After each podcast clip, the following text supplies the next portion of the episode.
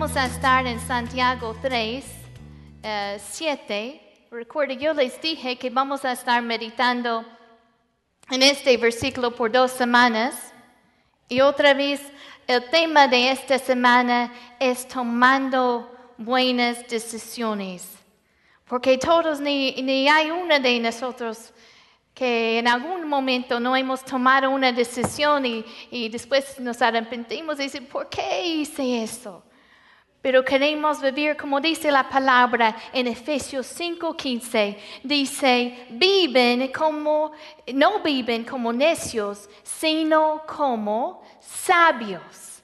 Así que queremos vivir no como necios, pero como sabios. Y recuerda la semana pasada platicamos de que eh, la sabiduría está en Cristo. Colosenses 3, 2, 3 dice que en Cristo están escondidos todos los tesoros de la sabiduría y del conocimiento. Está en Cristo. Así que si yo quiero tomar buenas decisiones, yo tengo que caminar con Él, en intimidad con Él. Mira, versículo 17 dice de Santiago 3, ¿están ahí? Dice, pero la sabiduría que es de dónde? De lo alto, es primeramente pura, después pacífica, amable, benigna, llena de misericordia y de buenos frutos, sin incertidumbre ni hipocresía. Este es el versículo en que vamos a enfocar nuestra atención. ¿Cómo podemos tomar buenas decisiones? Tenemos que tomar decisiones basadas en la sabiduría de Dios. ¿Y cómo puedo reconocer la sabiduría de Dios? ¿Cómo puedo reconocer si una decisión es basada en la sabiduría de Dios o en, en lo la sabiduría que es de este mundo, que dice el versículo 15 que es terrenal, animal y diabólica. Yo quiero seguir la sabiduría de Dios, amén. Y mientras estaba meditando esta semana en esta, en esta palabra, realmente el Espíritu puso algo en mí que yo no había planeado en compartir con ustedes. Pero eh, el Señor me llevaba y otra vez de, decirles que debemos tomar decisiones intencionales basados en la sabiduría de Dios. Demasiadas veces tomamos decisiones equivocadas porque estamos dejándonos llevar por otras cosas. Yo escuché la historia, lo estaba viendo de unos unos jóvenes se metieron en una, ¿cómo se dice? Un raft, un como, como un, uh, flotante, una cosa flotante. Estaban en el mar. Y no ponían, uh, no ponían atención, estaban allí divirtiéndose, platicando. ¿Y qué es lo que pasa? Como no ponían atención a dónde iban, cuando de repente alzan la vista, ya están muy, muy lejos en el mar. Y entre más que intentaban regresar, no podían. Allí están y, se perdieron en el mar por un tiempo. Porque no tomaron, no estaban poniendo atención. Mira, quiero que vayan conmigo a, a Proverbios 14, 15. Proverbios 14, 15. Toma decisiones intencionales a veces nos dejamos llevar por otras cosas en lugar de basar las decisiones en la sabiduría de Dios. Proverbios 14, 15 dice, el simple todo lo cree, mas el avisado mira bien sus pasos. En otras palabras, piensa bien antes de actuar. Pero muchas veces tomamos decisiones equivocadas porque nos dejamos llevar como esos jóvenes en el mar. No, no ponemos atención y no nada más nos dejamos llevar como esos jóvenes por, por el agua o por la ola o por la, ¿cómo se dice?, el corriente. A veces nos dejamos llevar por las emociones.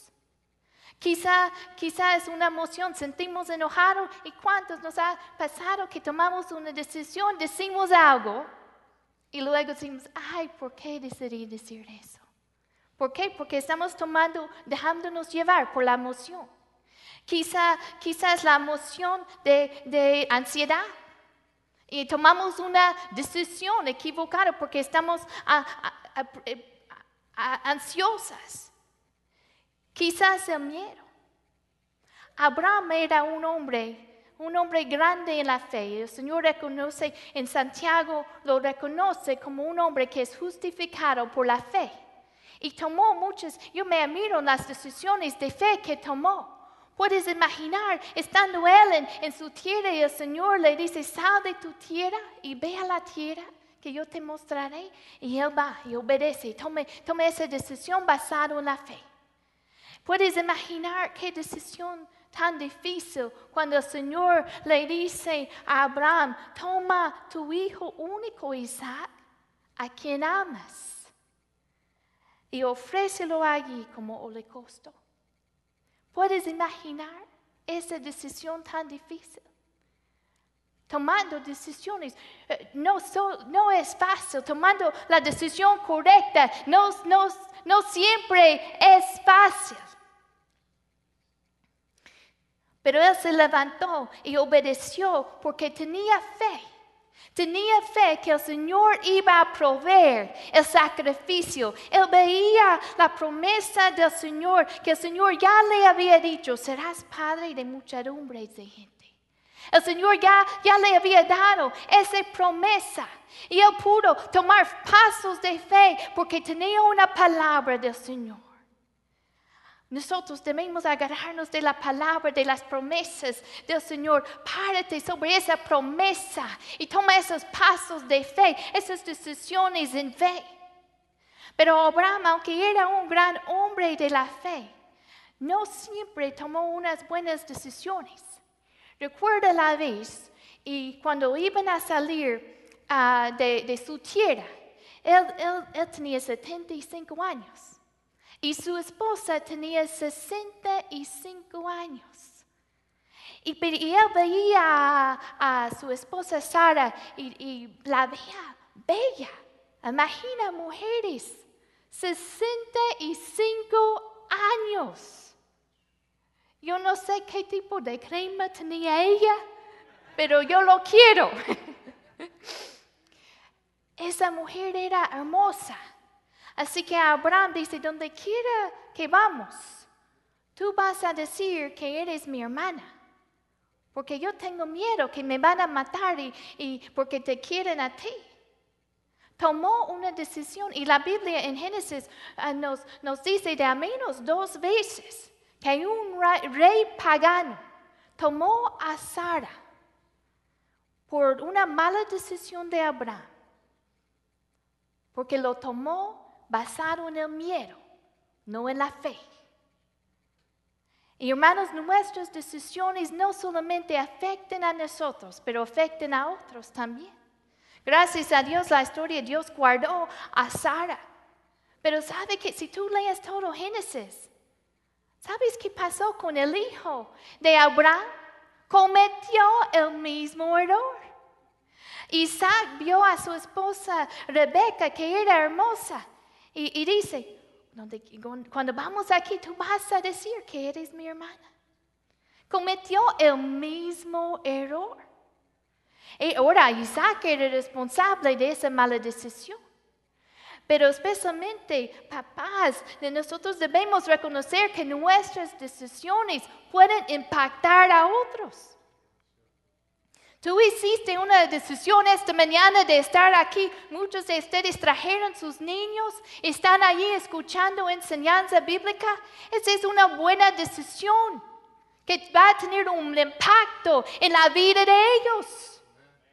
Ellos están eh, eh, ahora mismo, tu decisión de estar aquí está afectando a ellos de una manera positiva. Pero también nuestras decisiones malas pueden afectar a otros. La mala decisión de Abraham afectó a Sara y también afectó a Isaac. Cuidado, cuidado. No te dejes llevar por las emociones.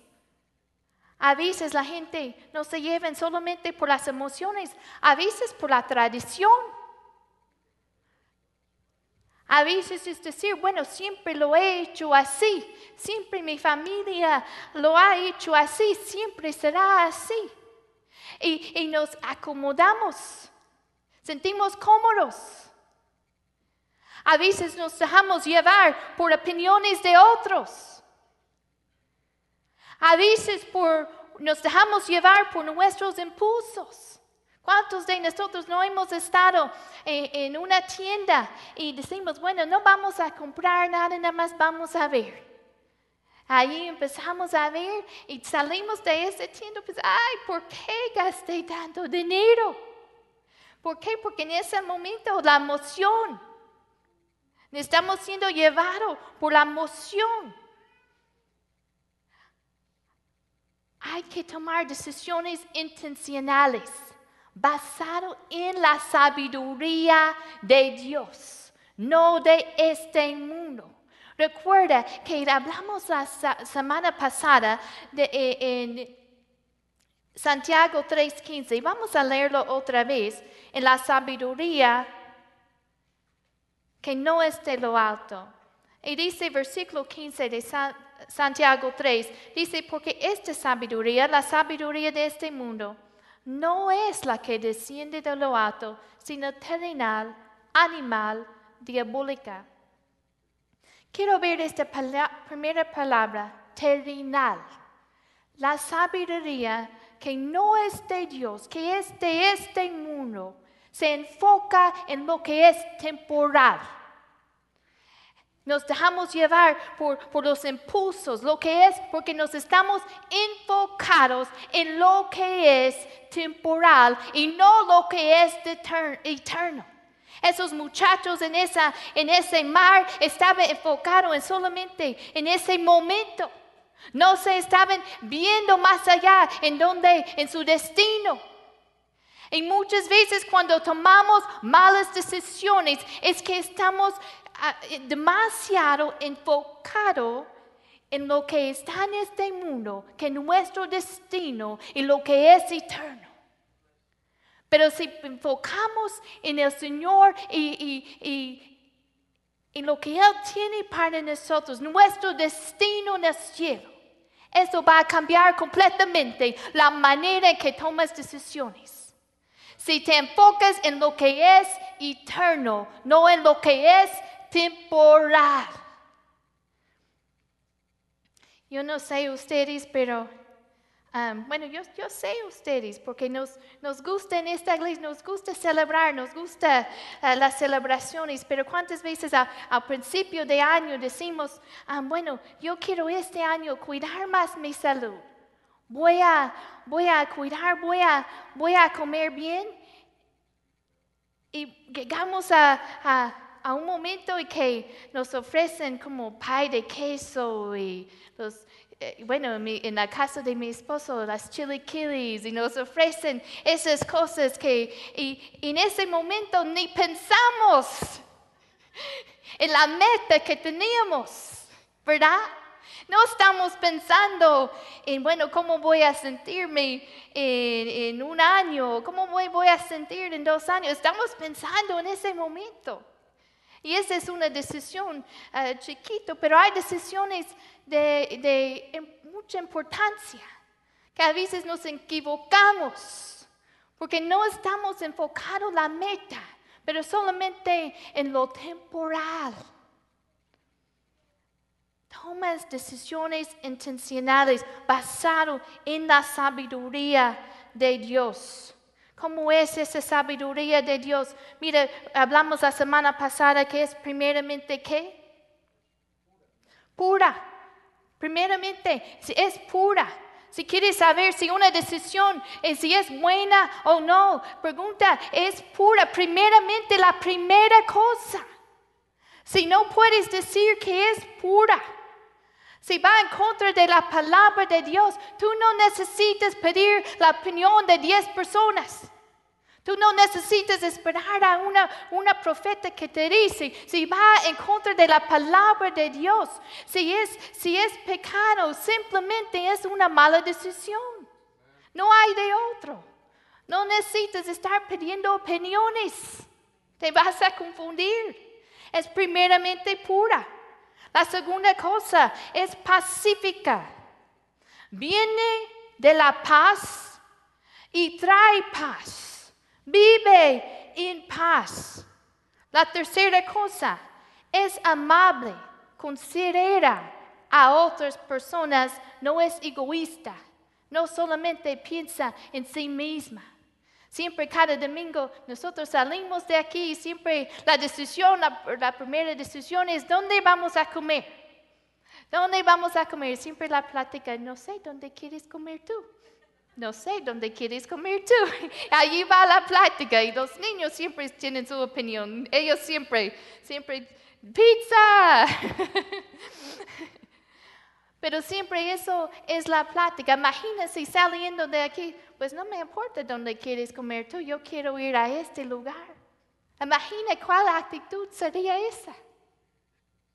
Pero nuestras decisiones debemos considerar a otros, no ser egoístas, pero considerar el bienestar de otros. Cuando estás tomando una decisión en familia, especialmente papás como cabeza de su hogar, piensa en esa decisión, no solamente, no, cómo esa decisión va a afectar a mi familia. Considera a otros, considerando a otros. Así que es amable. Yo me acuerdo, ah, hablando de considerar a otros, unos, unos amigos pastores, ella me platicaba a mí, me decía, ay, mi esposo le encanta invitar gente a la casa. Si, si fuera por él, siempre tendríamos visitantes, pero yo no soy así. A mí me gusta estar en la casa, estar tranquilos y no siempre tener visitantes. Y me decía ella, bueno, a veces a veces, hay veces en que yo digo, está bien, aunque yo no quiero, yo considero lo que Él quiere. Hay otras veces y Él dice, mira, aunque yo quiero invitar a esta persona, yo voy a considerar a ti. Así que están tomando una decisión considerando a otros. La sabiduría de Dios es amable. Número cuatro, en la Reina Valera dice benigna. Otra versión, la nueva versión internacional, dice dócil. En mi versión en inglés dice submissive, sumiso. ¿Qué es esta palabra dócil? Es el opuesto a alguien que piensa que, que todo lo sabe. Es el opuesto. Yo me acuerdo cuando yo estaba en la escuela y, y yo quería aprender a manejar y mi abuela dice, yo no te puedo enseñar nada, me pongo nerviosa, mejor te, pongo en una de esas clases.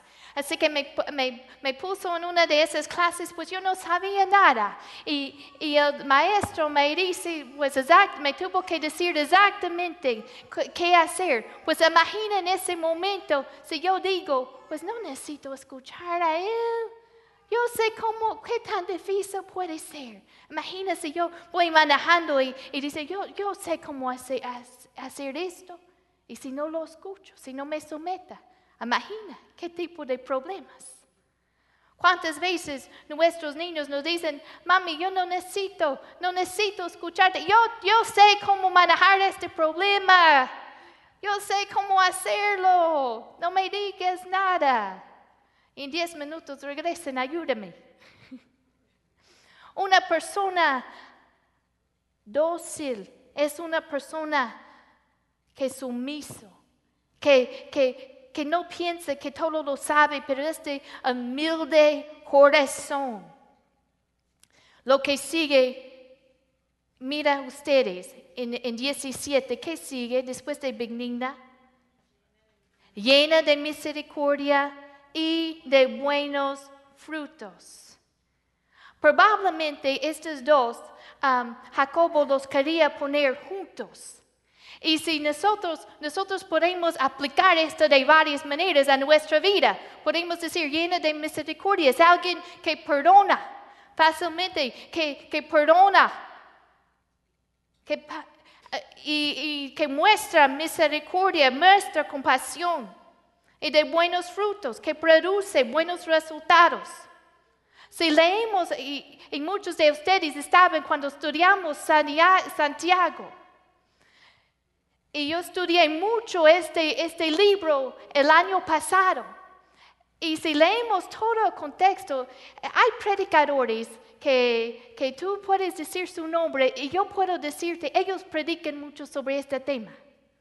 ¿Cuántos de ustedes que, que escuchan a diferentes predicadores pueden decir, bueno, él predica mucho sobre este tema? Bueno, Santiago, el tema en que él, su, su mensaje principal en su libro es que si tú tienes fe, Muéstralo. Muéstralo con tus obras. La fe sin obras es muerta. Eso era el mensaje principal de, Jacobo. Y, y, si lees todo el libro, tú ves que, algo que estaba muy importante en el corazón de Jacobo eran los pobres, los necesitados. Y, probablemente aquí Él tiene esto en mente cuando dice, llena de misericordia y de buenos frutos. Muestra compasión.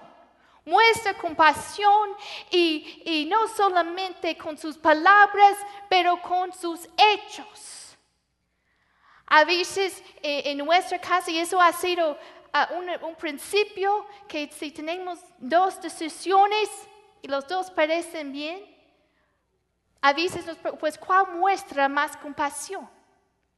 Y en la iglesia hemos tomado decisiones así, si las dos cosas parecen, ¿cuál de esas decisiones muestra más gracia y muestra más compasión y más misericordia? A veces, y no sé si les ha pasado a ustedes, surge una necesidad y, y entre el esposo y ustedes platican, pues, ¿Cuánto debemos dar a, esta persona que tiene necesidad? ¿O cuánto hacemos? Y, cuando en nuestro caso pensamos, bueno, tenemos estas dos opciones, vamos a escoger la decisión que muestra más compasión. Vamos a, a escoger la decisión que muestra misericordia y buenos frutos. ¿Qué sigue? después de misericordia y buenos frutos, sin incertidumbre, sin incertidumbre, no dudando. Hay, hay, dos maneras de ver esta palabra en lo original. Puede ser no dudando, sin incertidumbre, y otras versiones dice que, que no es, que, que es imparcial. Vayan conmigo a Santiago 1.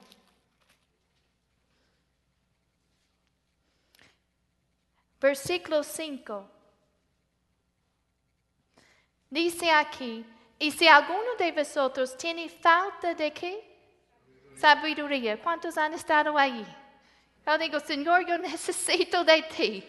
Falta de sabiduría. Pídala a Dios. Cuando nos encontramos en esa situación, necesito sabiduría y cuántos sabemos que cada día, cada día, a veces no, nos, no lo reconocemos, pero cada día necesitamos de su sabiduría. Si alguno de vosotros tiene falta de sabiduría, pídala a Dios, el cual da a todos abundantemente y sin reproche, y le será dado. Y mira aquí, pero pida que con fe otra vez, esas decisiones de fe, no de duda. Y mira aquí que dice, no dudando, ¿qué?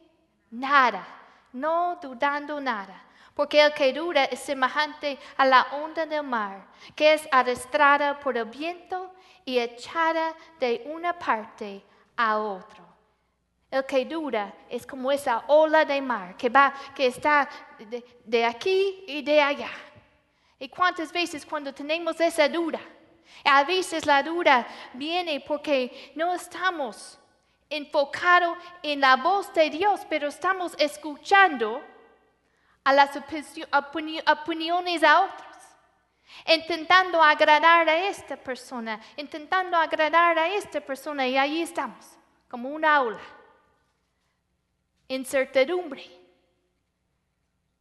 de doble ánimo.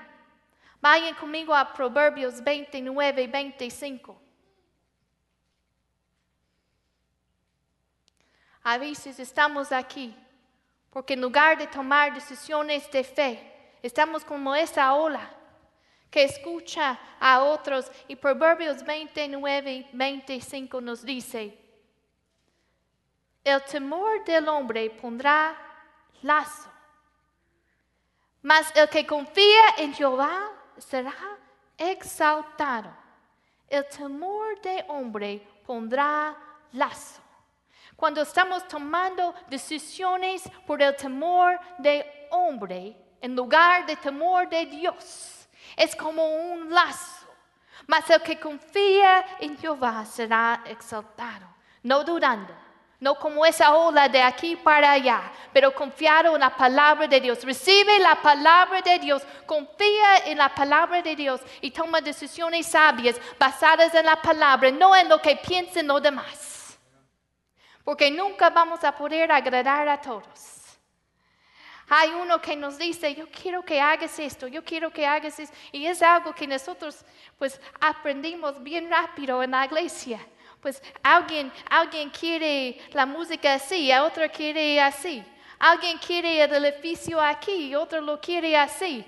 Y si te mueves como esa ola, intentando agradar a todos, vas a estar bien inestable.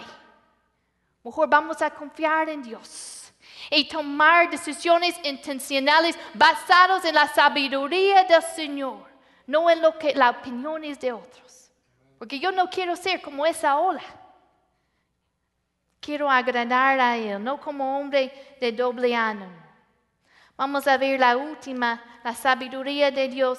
Dice en Santiago 3, versículo 17, la última característica mencionada aquí, que la sabiduría de lo alto es sin incertidumbre y mira sin hipocresía, sin hipocresía. E-, esa palabra griega, hipocresía, lo tomaban de unos actores. Y esos actores tenían un actor y el mismo actor ah, actuaba las dos partes. Y en una parte ponía una máscara feliz y el mismo actor y actuaba esa parte del hombre feliz. Y luego cambiaba su máscara y ponía una máscara triste y actuaba esa parte del, del, hombre triste. La misma persona pero con dos caras, con dos máscaras. La sabiduría de Dios es sin hipocresía, es sincera, no sincera no fingida. Algunos de ustedes, y es broma, algunos de ustedes broman y, jugamos así, nos dicen, ay, allí viene el pastor, vamos a portarnos bien. Allí viene la pastora, y están bromeando y es juego y nos divertimos así. Pero hay gente, no, yo sé que no aquí, yo sé que no en esta iglesia, ¿verdad? En otras iglesias que hay gente, ahí viene el pastor, cambia la música. Va a venir, cambia la televisión. Cambia tu actitud, viene el pastor. Deja de hablar así, ya viene. Yo sé que no aquí, otros lugares.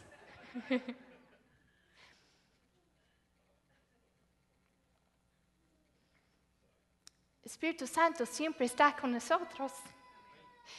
Dios todo lo ve. No podemos escondernos. Ni modo pretender. Ya sabe tu corazón. La sabiduría de Dios, que es de lo alto, es sin hipocresía. Pónganse de pie este día.